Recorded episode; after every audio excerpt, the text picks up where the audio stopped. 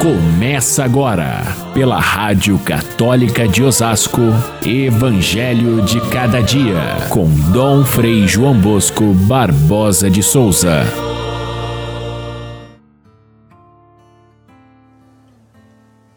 Quando estiveres levando a tua oferta ao altar, e ali te lembrares que o teu irmão tem algo contra ti, deixa a tua oferta diante do altar e vai primeiro reconciliar-te com o teu irmão.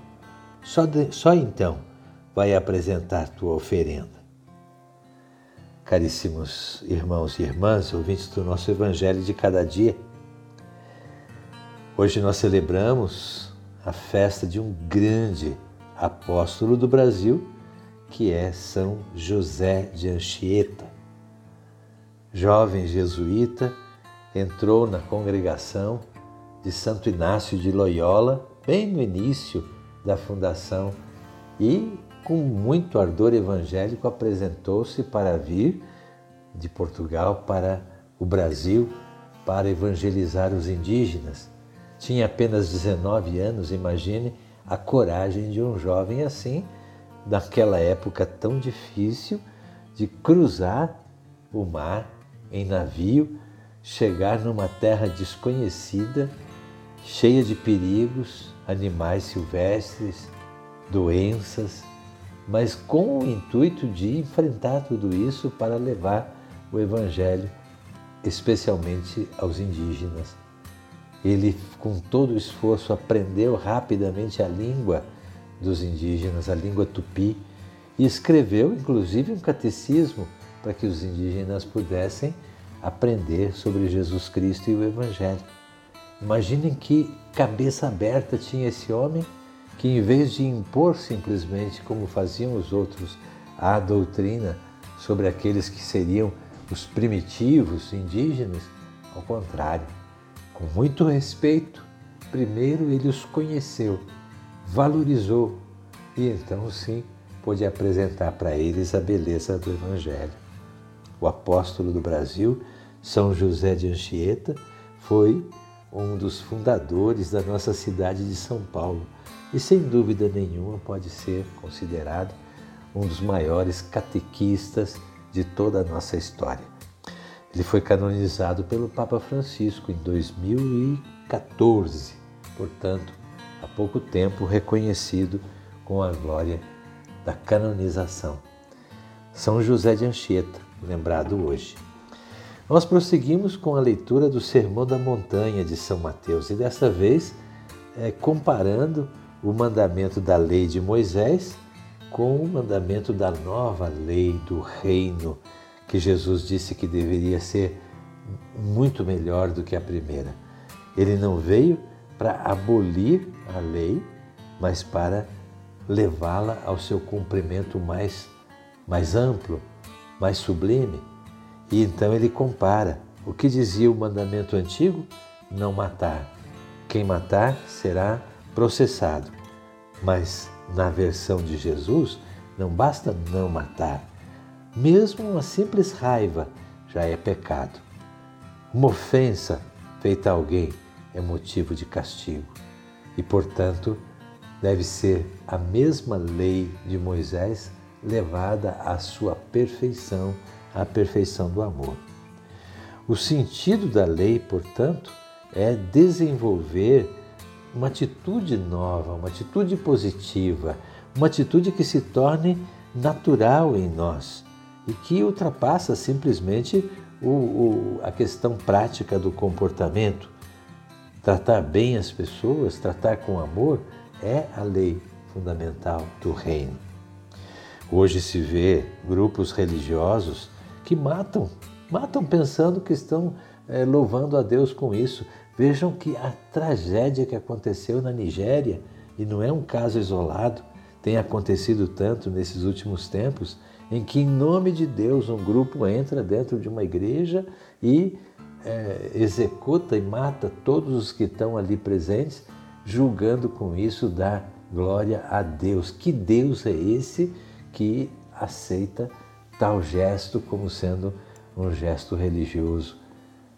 Pelo contrário, Jesus diz que o simples tratar, dizer uma, uma palavra ofensiva a alguém já merece castigo. Imagina tirar a vida de alguém.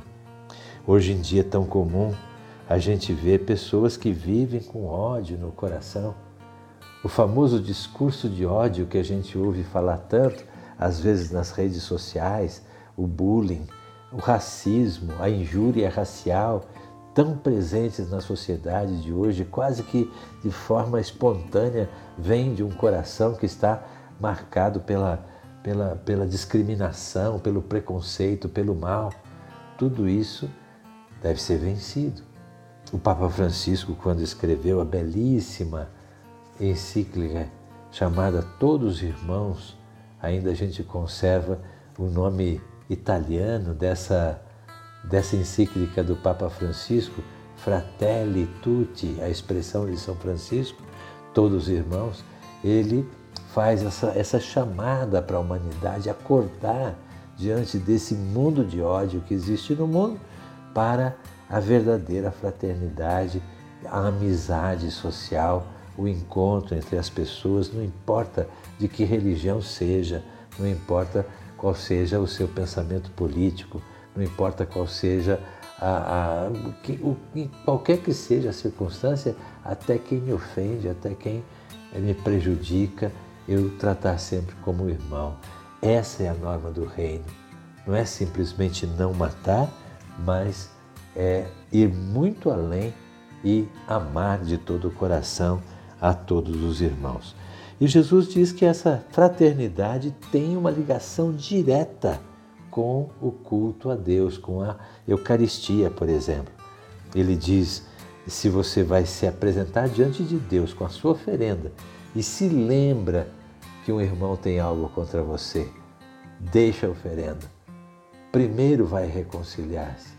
É quase como se ele dissesse: Olha, Deus suporta todas as ofensas, mas não suporta que você ofenda o seu irmão. Vai primeiro reconciliar com ele para depois fazer a sua oferenda a Deus em segundo lugar. Ou seja, se você está na fila da comunhão, a Eucaristia é exatamente o sacramento daqueles que querem viver o amor, que querem viver em comunhão.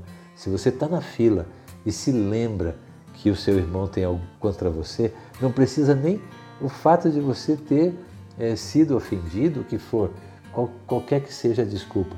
Se você se lembra que você ofendeu, vai primeiro pedir desculpa, vai primeiro se reconciliar, vai viver a reconciliação entre os irmãos para depois pensar na reconciliação com Deus. Não é à toa que Jesus coloca bem no centro da oração do Pai Nosso esta equação tão difícil da gente viver. Quer o perdão de Deus? Primeiro procure perdoar o seu irmão. Perdoai-nos as nossas ofensas, assim como nós perdoamos a quem nos ofendeu. Essa é a vontade que Jesus manifesta nesse nesse pequeno nessa comparação entre a lei antiga e a lei do reino. Essa é, pequena recomendação que tem uma grande diferença, um grande efeito na nossa vida. Quem está na fila da comunhão, portanto, tem que estar com o coração em paz com os irmãos para poder ter paz com Deus também. E não é só porque está em pecado, mas porque essa atitude fere a Deus. Você está de mal com o seu irmão, fere a Deus. Portanto, é, se você está com o coração pesado, magoado, cheio de raiva, deixe de lado a, a, a fila da comunhão mas não simplesmente se omita diante da comunhão, mas faça dela realmente um remédio para a sua vida fraterna, costurando a paz, fazendo o bem, é, voltando atrás dos seus próprios passos para reconciliar com seu irmão. É um mandamento prático, difícil e frequente na nossa vida. Aproveite para fazer dele um caminho de verdadeira santidade. Fiquem todos com Deus. Até amanhã, se Deus quiser.